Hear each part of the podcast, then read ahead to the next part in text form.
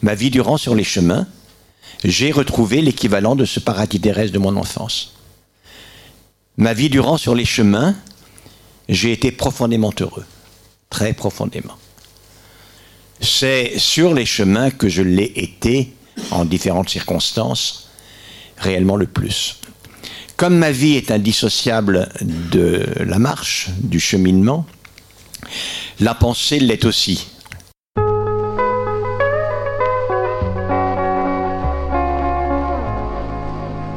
Rencontre d'ici et d'ailleurs.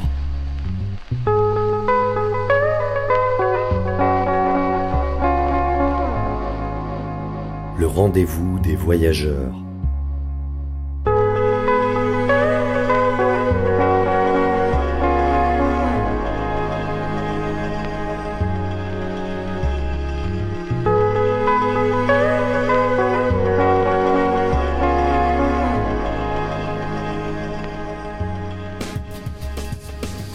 Marcher en quête de sens était le thème d'une table ronde organisée lors du cinquième forum des chemins, le rendez-vous des pèlerins et des amis de la Terre. Table ronde animée par Muriel Foria, journaliste à pèlerin, avec trois passionnés, trois hommes qui ont mille cheminements et pèlerinages dans leur besace. François Cario, Axel Kahn et André Veil.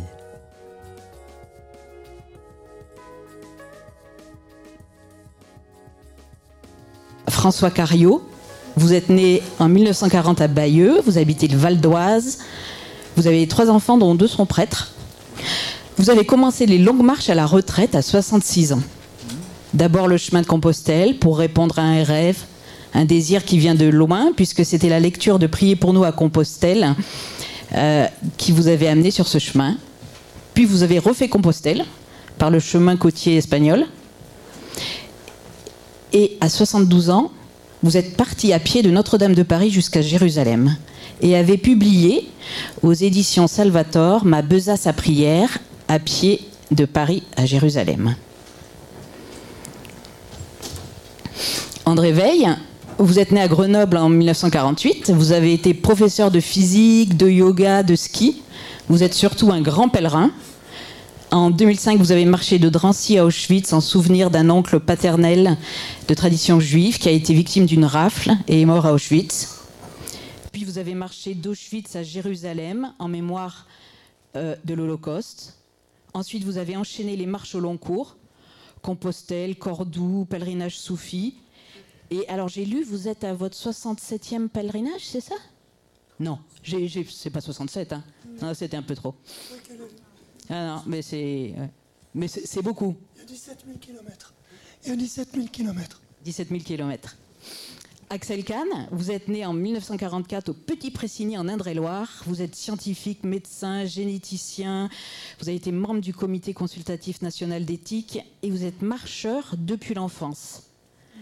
En 2013 et 2014, vous avez parcouru la, la France en diagonale du nord-est au sud-ouest puis de l'extrême ouest breton vers le sud-est, et avez fait le récit dans deux ouvrages. Et vous avez publié dernièrement Chemin, voilà, chez Stock, qui raconte votre attachement à la marche et votre vie et votre vie en marche. Voilà. Donc tous les trois très différents, vous allez nous expliquer ce que vous cherchez, ce qui vous meut dans ces pèlerinages et marches au long cours quel sens elle donne à votre vie. Donc François Cario, à la retraite, vous partez pour Compostelle, une fois, deux fois.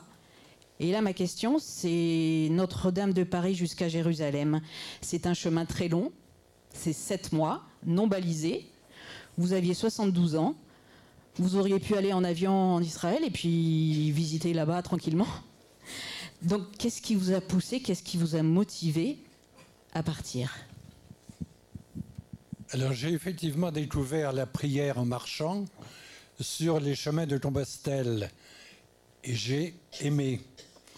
Euh, prier en marchant, c'était une révélation et j'ai eu besoin de continuer. Et puis à la fin de mon deuxième Compostelle, il y a des amis qui m'ont dit Tu es déjà parti deux fois sur les chemins de Saint-Jacques tu n'as qu'à partir à Jérusalem. J'ai éclaté de rire en disant Au fou, voilà. Et la boutade est restée dans ma tête. Et en deux ans, j'ai décidé de partir à Jérusalem, donc à 72 ans, contre l'avis général de tout le monde. Et à un moment donné, j'ai dit Tu pars ou tu ne pars pas. Et puis il y a une petite voix là-haut qui m'a dit Pars, tu ne seras jamais seul. Et je n'ai jamais été seul. Et à partir de ce moment-là, j'ai arrêté toute préparation. Libéré d'une préparation. Libérez-vous quand vous partez en pèlerinage de préparer votre parcours. Donc j'ai été libéré de cette préparation et je suis parti à la grâce de Dieu. Euh, sans préparer, sans rien préparer, quand je suis parti de Paris, je savais que je dormais trois à trois endroits, c'est tout. Je n'ai jamais pris mon téléphone pour dire où dormirai-je demain soir. Voilà, l'abandon total. Oui, vous êtes parti à la grâce de Dieu. À la grâce de Dieu. dit, Totalement. D'accord. André Veil, vous, vous êtes allé à Jérusalem aussi, à pied d'Auschwitz. Pour vous, cela revêtait un devoir de mémoire personnelle. Vous avez donc marché en mémoire d'un oncle de votre père qui a été déporté. Et puis, vous n'avez pas arrêté. Donc, Cordoue, pèlerinage soufi, Macontésé, Bosnie, Palestine. Et même euh, des marches jusqu'à Nice pour déposer une fleur en mémoire des victimes des attentats. Des marches pour les migrants aussi. Donc, du, votre, envie de transmettre une mémoire s'est transformée en, un messager de paix. Vous vous, sentez messager de paix. C'est quel est votre sens là dans tous ces dans toutes ces marches?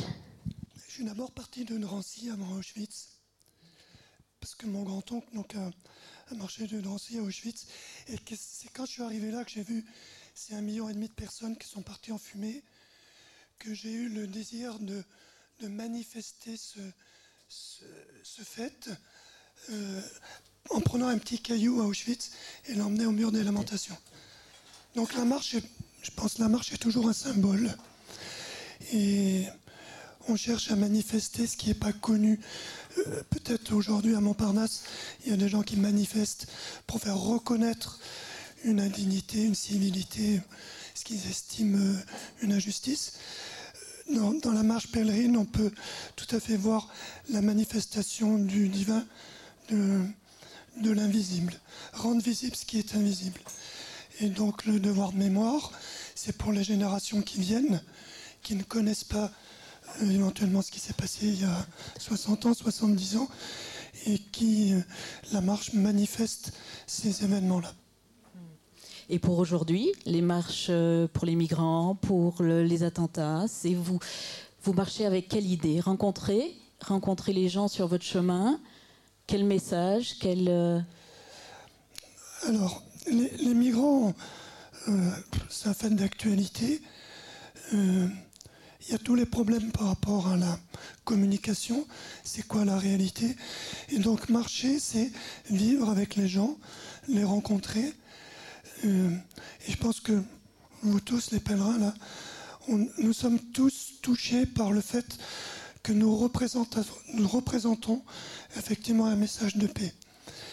Euh, après, c'est chacun personnellement. Le mot paix est extrêmement difficile à contenir et j'espère qu'il ne se définit pas parce qu'il n'a pas de limite. Donc c'est un mot infini. Mais euh, donner aux autres ce message que nous allons sur un lieu symbolique, un lieu de paix, c'est une des grandes joies du randonneur. Typiquement, toute la Turquie et toute la Syrie, qui étaient des pays euh, où on rencontre essentiellement des musulmans, les gens étaient très fiers que j'aille, en tant que représentant d'une mémoire juive, que j'aille à Jérusalem. Il n'y a pas de guerre, donc il n'y a pas de guerre, ça veut dire c'est la paix. Oui. Merci André. Axel Kahn, vous, vous avez toujours marché depuis tout petit. Depuis tout petit. Ce qui vous guide, c'est l'émerveillement, l'amour de la nature, la liberté, la beauté. revenir à cette liberté d'enfance et puis aussi l'esprit en marche. Vous dites la pensée en ébullition dans mon crâne de cheminot a accouché de certaines de mes intuitions les plus fécondes. Alors racontez-nous ce cheminement de l'émerveillement à la pensée féconde. Pour ma part, en effet, la marche n'est pas une activité, elle n'est pas même une décision, elle est une manière d'être. Je marche parce que je vis et je vise aussi parce que je marche. Je ne saurais vraiment dissocier les deux. J'ai calculé que j'avais dû faire au bas mot 100 000 km à pied dans ma vie, au bas mot, car j'ai toute ma vie marché et cela a commencé lorsque j'ai été élevé par une paysanne extrêmement pauvre aux confins du Berry et de la Touraine, à l'extrême sud de la Touraine. Elle n'avait, cette femme, pas d'autre moyen de se déplacer que la marche, ma foi. Et quand elle se rendait à des invitations dans les villages aux alentours, elle y allait en marchant. Et le petit bonhomme que j'étais trottinait derrière. J'ai vécu comme un rap d'une incroyable violence le fait que mes parents viennent me chercher à 5 ans pour m'amener à Paris. Et en réalité, je crois que j'en ai pris conscience rapidement.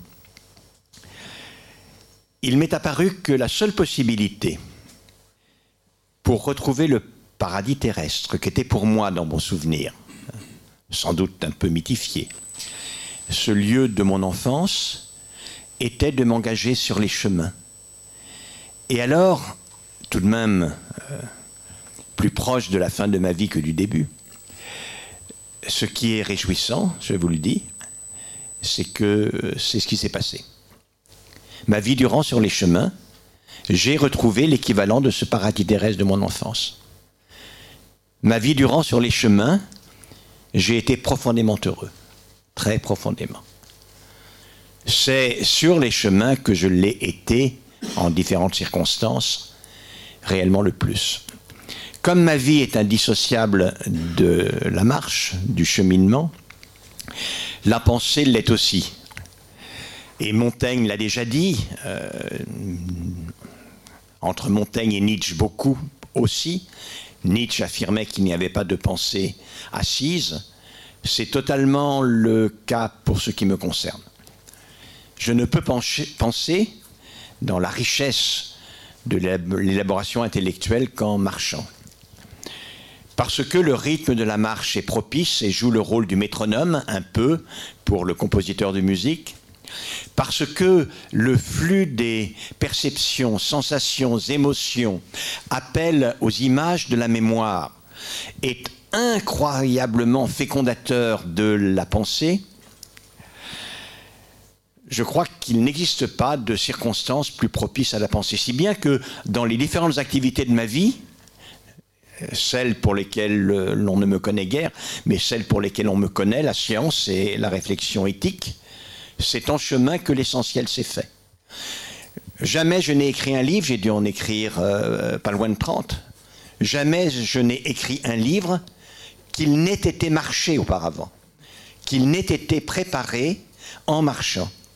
Cela est à ce point que parfois j'arrive à dissocier la marche de l'émerveillement de la nature à laquelle je suis si sensible. À Paris, je ne prends jamais de transports en commun. Je fais au minimum 10 km par jour depuis tout temps. Tout temps. Et évidemment, certains itinéraires, je les connais par cœur. Il n'empêche que j'y suis mieux qu'en d'autres circonstances. Pour aller d'un point à un autre, la marche est sans doute ce qui m'intéresse le plus. Je vais prendre, j'habite tout à côté d'ici, je vais à la gare du Nord pour aller faire une conférence, j'en fais partout naturellement. J'y vais sac au dos euh, à pied. À la gare de Lyon aussi. Je connais Paris comme la France, absolument comme ma poche. Et euh, cette familiarité fait que j'y suis bien. Merci. François Cario, quand vous êtes parti, vous aviez un sac à dos et très vite, vous avez eu un deuxième sac à dos. Vous Pouvez-vous nous expliquer? Oui, quand je suis parti euh, pour euh, Jérusalem, euh, comme j'ai deux fils prêtres, j'ai tenu tous leurs paroissiens qui m'ont remis des intentions de prière à porter à Jérusalem sur le tombeau du Christ. Et très vite, il, il est venu à mon esprit qu'il fallait organiser ce portage. Et j'ai inventé un deuxième, je me suis inventé un second sac à dos virtuel, invisible, que j'ai appelé Ma besace à prière, qui est le titre de mon, de mon livre. Cette besace à prière, c'est l'endroit virtuel dans lequel j'ai remis, j'ai déposé tout ce qui m'a été confié avant et pendant mon parcours. Et croyez-moi, très rapidement, cette besace à prière est devenue plus lourde que mon véritable sac à dos. Et cette besace à prière, c'est elle qui m'a permis d'arriver à Jérusalem, parce qu'il fallait que tout ce qui m'a été confié soit déposé au Saint-Sépulcre sur le tombeau du Christ. Et là, euh, cette, cette besace à prière a été pour moi le moteur. On dit c'est le chemin qui fait le pèlerin. C'est qu'on on aille à Compostelle, Rome ou Jérusalem, c'est le chemin qui fait le pèlerin. La besace à prière a été mon moteur. Il fallait que j'arrive parce que ces gens m'avaient confié des choses incroyables. C'est ça, là, vous m'aviez dit aussi, les cœurs se sont ouverts, les langues déliées. Absolument, j'arrivais, comme je n'avais aucune préparation, les gens ne savaient pas que j'arrivais chez eux, et j'arrivais à 17h environ, je repartais le lendemain à 7h du matin, ça, fait, ça ne fait pas beaucoup de temps. Le contact a toujours été extrêmement facile, et très rapidement, les cœurs se sont ouverts et les langues se, sont déliées. J'ai reçu des, intentions extrêmement lourdes. Tous les cancers, tous les, maladies, les problèmes sentimentaux, les avortements. J'ai porté tout ça. Été quelque chose d'extraordinaire. Euh, et ces gens m'ont confié des choses incroyables. Je ne pensais pas, euh, je ne suis pas prêtre. C'était presque des confessions. Des religieux, des religieuses m'ont confié des choses étonnantes. Je les ai portées et ils m'ont fait confiance. C'était quelque chose pour moi de, sensationnel et très émouvant.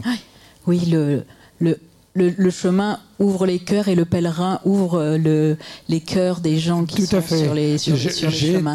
J'ai été un trait d'union mm. entre un passeur d'âme, entre ces gens qui, cinq minutes avant que j'arrive, ne savaient pas qu'ils recevraient un pèlerin qui allait à Jérusalem. Alors, j'étais pas un randonneur, j'étais un pèlerin. J'étais n'étais mm. pas un, un marcheur, j'étais un pèlerin. Merci. Ah, voilà. Merci. Merci François. Vous, André, vous étiez pèlerin aussi. Vous vous êtes euh, senti porteur de, de, messages. On vous a confié aussi des choses sur le chemin et les, les, les gens se sont ouverts à vous. Et je sais que j'ai lu dans une rencontre, une belle rencontre euh, avec Carmen. Il y en a peut-être d'autres. Est-ce que vous pouvez nous parler de ces rencontres-là? Oui, tout à l'heure, j'ai évoqué la traversée de la Syrie, de la Turquie. C'est très émouvant de voir euh, les gens qui n'auront jamais de passeport, qui n'auront jamais euh, 1000 euros dans une cagnotte, et pour qui on, représente euh, euh, le rêve qui est d'aller à Jérusalem et donc il nous confie des prières. Ça, c'est très classique. mon premier chemin était Compostelle, ça m'a pris le troisième jour. J'étais encore en Isère et déjà j'ai reçu euh, des messages de gens qui avaient des maladies, etc. Carmen, Carmen, elle fait partie de ces gens euh, qui partent sur le chemin et qui ne savent pas marcher. Donc euh, c'est un très bon message que j'ai à vous donner. N'attendez pas de savoir marcher pour partir. Voilà, ça c'est fondamental, sans ça on part jamais. Donc Carmen, elle est partie de Paris, elle a fait le, chemin, et sur le chemin d'Assise, euh, il y a une difficulté importante qui est celle de la montagne. C'est vrai que pour moi, grenoblois, traverser les Alpes ou la Ligurie, c'est un chemin, il n'y a rien de particulier. Mais euh, vivre huit jours entre 1000 et 1500 mètres, comme en Ligurie, c'est un défi. Et en fait, Carmen, elle, a commencé au niveau de la Ligurie à Campo Ligure, et puis elle s'est retrouvée de l'autre côté à Gênes, et elle a fait du stop, et elle n'a pas, pu, euh, pas pu faire ce chemin. Elle a continué, mais en manquant une partie. Et euh, elle avait entendu parler de moi sur le chemin, ça c'est Radio Camino. Elle savait qu'il y a un bonhomme qui s'appelle André qui était derrière, elle voulait tellement arriver assise que du coup, elle m'a attendu. Et euh, ce jour-là, je m'étais perdu. C'était en Toscane. C'était pas au milieu d'un désert. C'était dans un endroit très simple. Et j'ai été pris d'un coup de blues et il y a eu un orage et tout ça. Et donc, euh, j'étais moi-même perdu. Non pas, non pas sur le chemin, mais par rapport à moi. Et quand j'arrive à la paroisse de Buen Convento, je frappe il y a quelqu'un qui m'ouvre et qui me dit C'est vous, André? Donc voilà ma, rencontre avec Carmen. Puis il restait huit jours jusqu'à Assise. Et en, quelques jours, simplement d'être ensemble, elle a appris à marcher et puis maintenant elle continue, elle n'a plus besoin de moi. Mais c'est cette transmission auquel vous faites référence et cette simplicité. Par exemple, une des premières choses que je lui ai appris, c'est que le matin à 6 heures, il tombait des cordes, il tombait des cordes. elle voulait partir parce qu'il y a 30 km à faire. Donc je lui ai appris à ne pas partir, c'est pas la peine. On a attendu 9 heures du matin et on est arrivé sec au village suivant. Merci. Les rencontres, Axel Kahn Je sais pas si elle est là, ah Carmen. Carmen non, non, elle n'est pas là toujours dans les rencontres, ah, Axel Kahn, vous, vous avez décidé de partir à la rencontre de vos contemporains, puisque vous avez fait la France euh, euh, en diagonale à deux reprises. Pourquoi Vous vouliez... À dire vrai, cela s'est imposé, cela n'était pas le but. Lorsque, après cette vie de marche, et ayant terminé mon mandat de président de l'Université Paris-Descartes, j'ai décidé de ne rien faire de ce que font habituellement les anciens présidents d'université, personne n'ayant eu ma carrière, pour me transformer en vagabond cheminot. C'était un vœu ancien de mettre mes pas dans ceux de Jacques Lacarrière. Et comme lui, d'aller en l'occurrence du nord-est au sud-ouest. Et je voulais avoir ce dialogue intense avec ce jeu qui en est un autre, la référence à Rimbaud s'impose, je suis parti des Ardennes, de la frontière belge, car on a rarement l'occasion de deviser si longuement avec ce jeu qui en est un autre, d'enrichir beaucoup de réflexions, notamment la signification de l'injonction paternelle lorsqu'il s'est donné la mort, soit raisonnable et humain. Je voulais faire le point de cette question qui a habité, qui a traversé ma vie, qui a été le fil d'Ariane, en réalité, de mon existence.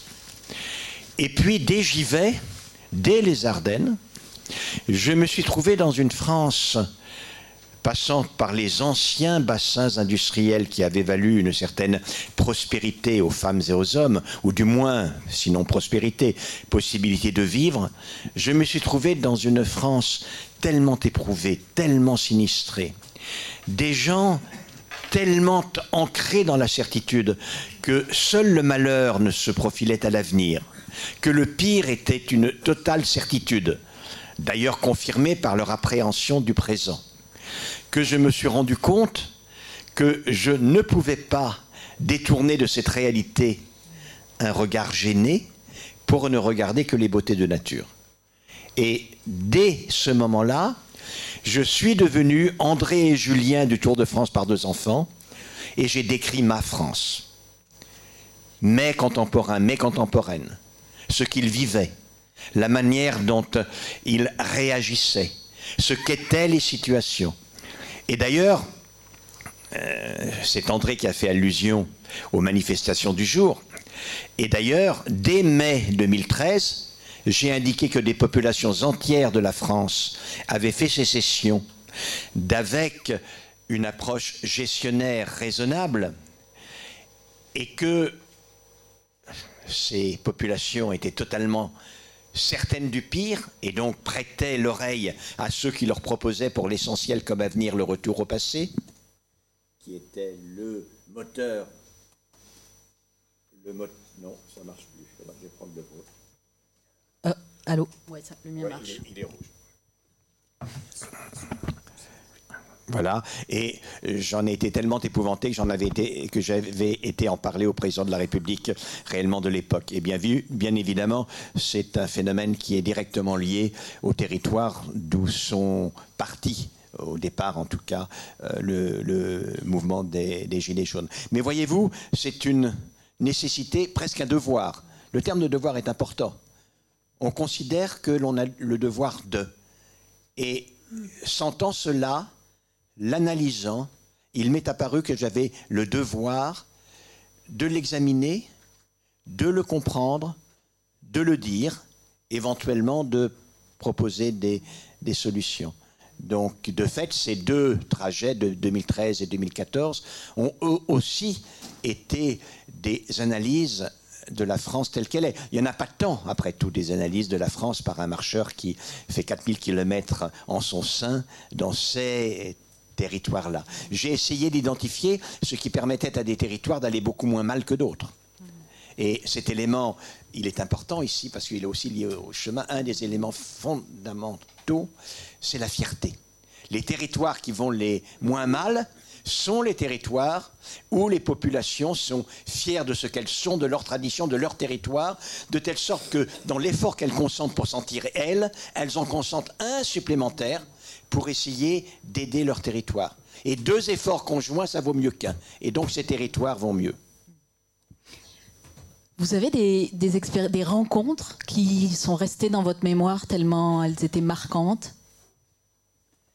Oui, naturellement. Deux très drôles, en sens inverse. Je suis, euh, en 2013, on se le rappelle peut-être, ça a été le printemps pourri du siècle. C'est-à-dire que euh, entre mon départ le 8 mai euh, et le 3 ou 4 juin, il a plu matin, midi et soir, sans interruption. J'arrivais, j'étais évidemment trempé. Ce n'est pas possible de partir à 9h. De toute façon, il pleuvait toute la journée. Orage de grêle, euh, la France inondée. J'étais obligé de passer par des petites routes parce que les chemins, de toute façon, c'était des rivières. pratiquement, c'était absolument horrible. Et un jour comme cela, euh, dans la Meuse, juste à l'entrée de la Meuse, venant de la Marne, euh, je marche depuis 20 km et euh, j'ai faim, il est midi et demi. Je ne me suis pas arrêté parce que, évidemment, quand il pleut, ça ne vaut pas le coup de s'arrêter. Si vous allez sous l'arbre, il pleut aussi, parce que vu qu'il pleut depuis des semaines et des semaines, il pleut, et puis en plus vous avez froid. Donc quand il pleut, vous marchez sans vous arrêter. Et euh, je commence à avoir la dalle. Euh, on m'a dit, quand j'ai raconté un peu cela, j'ai raconté que ma seule possibilité de me nourrir à midi, c'était, j'étais encore dans des endroits un peu civilisés, de m'arrêter dans les abribus à tout vent. Et donc, dans les abribus, euh, je mangeais mon sandwich. Et quelqu'un sur les réseaux sociaux m'a dit Mais écoutez, monsieur Kahn, vous auriez dû frapper, mais je voulais pas gêner les gens. Et ce jour-là, j'arrive à la maison du roi, juste à la frontière de la Marne et de la Meuse. Et je vois un monsieur. Je vois un monsieur qui est occupé à décharger euh, devant sa maison sa voiture. Alors j'ai dit, bon, ben, je vais lui demander quand même, il est midi et demi, une heure moins le quart, j'ai vraiment la dalle. Euh, je m'approche avec un grand sourire. Oui, parce que c'est pas le professeur Kahn et honorablement connu qu'on voit. C'est un espèce de sexagénaire totalement illuminé, euh, avec sa grande cape rouge, dégoulinant. Il est, il, pas l'esprit à lui, cet homme-là, pour ne pas être tranquillement chez lui dans un fauteuil par ce temps-là. Donc je m'approche avec un grand sourire. Bonjour monsieur. Bonjour. Bonjour monsieur. Comment allez-vous? Bien et vous? Et, Voilà. Écoutez monsieur, je marche. Oui, je vois vous marchez. Dit oui, vous voyez, je marche, mais je marche depuis très longtemps ce matin. J'ai fait 20-25 kilomètres. Il va être euh, midi et demi, une heure. Bientôt, j'ai très très faim, mais ne vous inquiétez pas. Il ne faut pas qu'il me prenne pour un pic-assiette, surtout pas. Euh, ne vous inquiétez pas. J'ai de quoi manger dans mon sac. Mais voyez-vous, je voudrais euh, essayer de, manger au sec, quoi, et puis au chaud si possible. Vous, vous savez où je peux aller me dire Vous faites 75 mètres dans le village, il y a un abribus. bon. et alors, une autre anecdote. Euh, que euh, j'ai enfin plusieurs. Une, je vais vous en dire une parce que je crois qu'elle est importante et elle comporte également un élément de philosophie de vie. Cette fois-ci, euh, je suis, c'est la même traversée. Je suis juste avant d'arriver à Lectour, dans un petit village. Les pèlerins de Compostelle le connaissent. Euh, et il fait très très chaud. Là, pour le coup, on est tombé dans la canicule. Il fait 35-37 degrés. Il fait vraiment très chaud. Euh, et euh, étant parti à 5-6 heures du matin pour profiter de même un peu de la chaleur, à 11h, 11h30, je décide de faire halte. C'est pas encore le, temps, le temps de manger. Je m'assois. Il y a un petit bar dans ce petit village sous les platanes. C'est très agréable entre l'église et la mairie. Euh, je prends des bières et puis on, se met à dresser le repas. Et à une table près de moi vient un, quatuor de Gersois, dont une dame euh, qui est par rapport à laquelle nous sommes des jeunes hommes. Tous les trois. Donc c'est une aïeule extrêmement aïeule. Mais bien quoi, comme nous, hein, vraiment comme nous. Et euh, le garçon ou le patron, j'en sais rien, vient pour dresser la table. Elle lui dit Ah, Albert, je vois que tu nous as mis aujourd'hui la nappe de soleil. Et je dis Ah, ça c'est extraordinaire, la nappe de soleil. Vous voulez boire quelque chose? dit le garçon. Écoute, Albert, apporte-nous le petit vin rosé de la dernière fois, celui qui réjouit l'âme. Et je me suis dit, rien que par le choix des mots, on repeint le monde et on repeint l'avenir. Et je me suis rappelé à ce moment-là, je termine par ça, un souvenir extrêmement désastreux de mes marches. Euh, cette année-là, j'avais fini par atterrir à Marseille, j'avais fait les calanques, j'étais un peu infortuné, et donc l'hôtel dans lequel j'étais passé, pas très loin de la gare Saint-Charles, était occupé pour des activités nocturnes, utilisant notamment des dames. Et, donc, l'on m'avait mis euh, au dernier étage. Euh, il y avait à côté de la chambre euh, les toilettes. Et donc, la nuit a été très mauvaise parce qu'il y avait des va-et-vient. Et puis, toute la nuit, en plus, il y avait des bruits de chasse d'eau. Et sans doute, l'on m'a demandé si j'avais passé une bonne nuit, et j'ai dû dire, excusez-moi de la vulgarité, ben non, c'était vraiment une nuit de merde avec du bruit de chiottes toute la nuit horrible. Et je dis, mais si j'avais vu la vieille dame du Gers. C'est pas du tout ce que j'aurais dit. J'ai passé une nuit romantique. J'étais comme en haute montagne. J'entendais le torrent qui cascadait de pierre en pierre. Voilà ce qu'est la vie, mesdames et messieurs.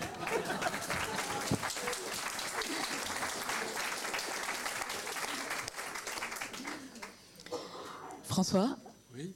Sur votre chemin euh, pour aller à Jérusalem, vous avez fait plein de rencontres aussi extraordinaire. Et j'aimerais bien que vous nous parliez de, ces petites sœurs de Konya. Elles sont dans mon cœur. Tous les jours, je pense à elles. Tous les jours, je prie pour elles. Au milieu de la Turquie, alors, quand vous faites Paris-Jérusalem, il y a deux, deux parties. La partie européenne, catholique orthodoxe, et la partie musulmane à partir de la Turquie. Et en Turquie, il y a quand même des restes chrétiens, quelques restes chrétiens, et au milieu du plateau d'Anatolie, à Konya, Konya, Saint Paul est passé par Konya euh, évangélisé, il y a une église avec deux petites sœurs. Konya, c'est une ville de 2 millions d'habitants, hein, c'est pas un petit village. Euh, et ces petites sœurs, elles accueillent les pèlerins qui partent en Cappadoce et qui transitent par la ville de Konya. Euh, il y a une église. Si, les groupes ont un prêtre, les prêtres peuvent célébrer Fils. Et ces sœurs, elles sont toutes seules, toutes seules chrétiennes, au milieu de la grande ville. Elles font du bénévolat. Elles accueillent les rares touristes et elles m'ont accueilli pendant trois jours. Super contente de voir quelqu'un qui passait, les voir. Et elles m'ont demandé, comme tous les religieux que j'ai rencontrés en Turquie et en, en monde musulman, de témoigner, et c'est pour ça que j'ai écrit ce livre, de témoigner de l'accueil que j'avais reçu en monde musulman.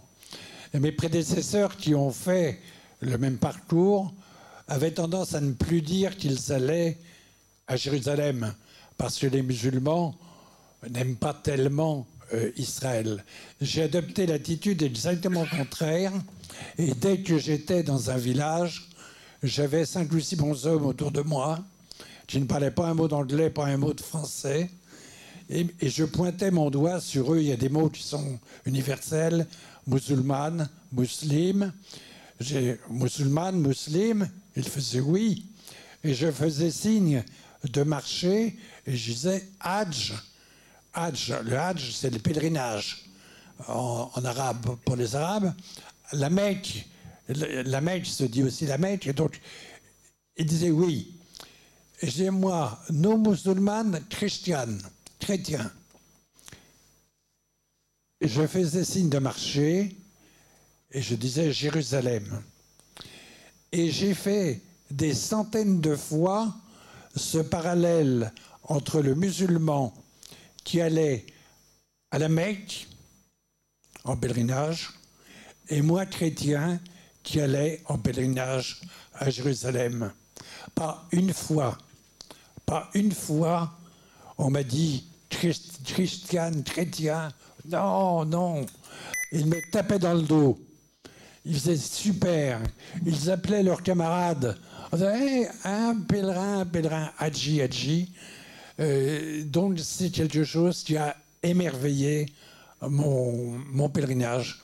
Je ne m'y attendais absolument pas au départ.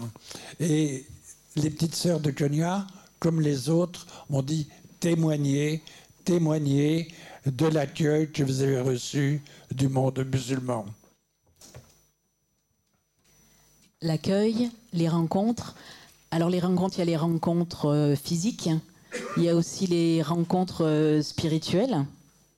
André Veil, vous dites, les rencontres, c'est rejoindre l'esprit des sages qui nous ont précédés aussi, dites-vous. D'Averroès à Rumi, d'Hildegarde de Bingen à François. André, en prenant le chemin d'Assise, vous désiriez vous glisser dans l'esprit du Poverello?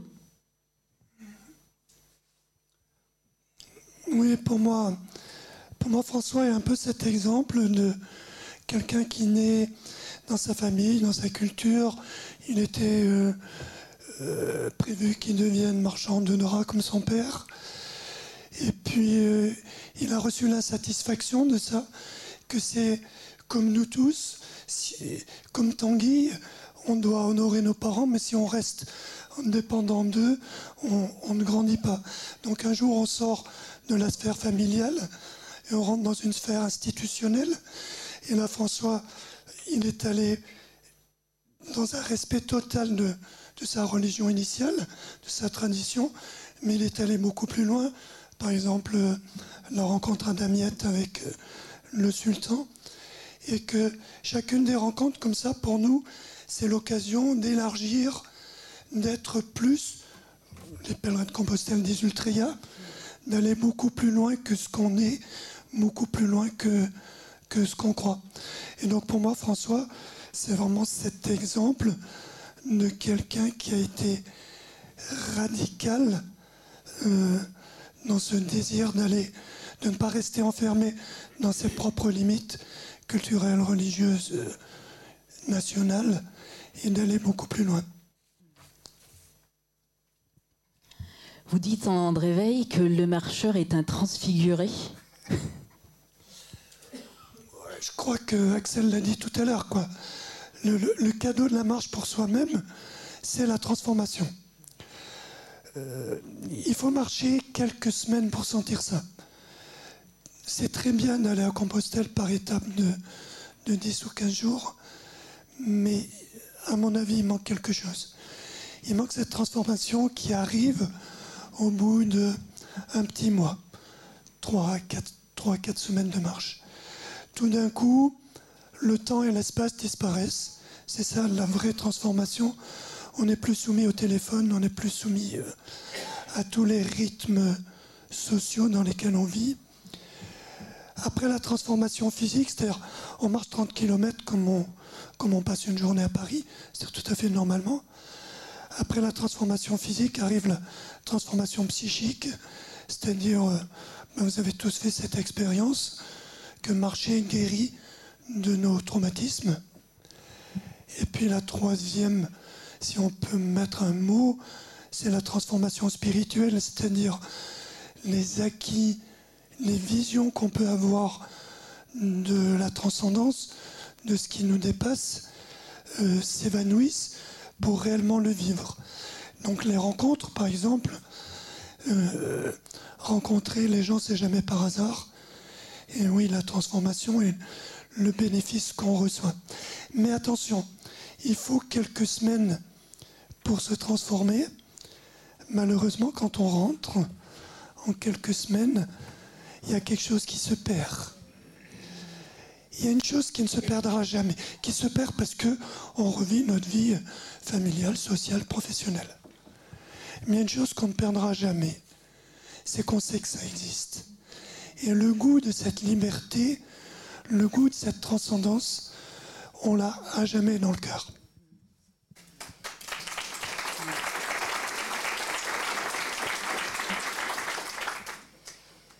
En effet, je vais, finir en vous citant encore, parce que je trouve vos phrases tellement belles. C'est chaque voyage nous fait déposer couche après couche les protections infantiles, les croyances inutiles et les rigidités mentales. Chaque voyage nous évade de nos prisons, de nos habitudes, éclaire nos regards d'un soleil nouveau. En effet, chaque chemin offre une nouvelle manière d'habiter la vie et nous ouvre à une vie plus large.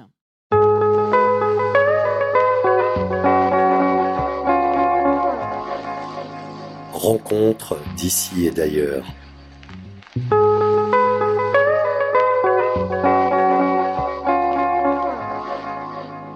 rendez-vous des voyageurs.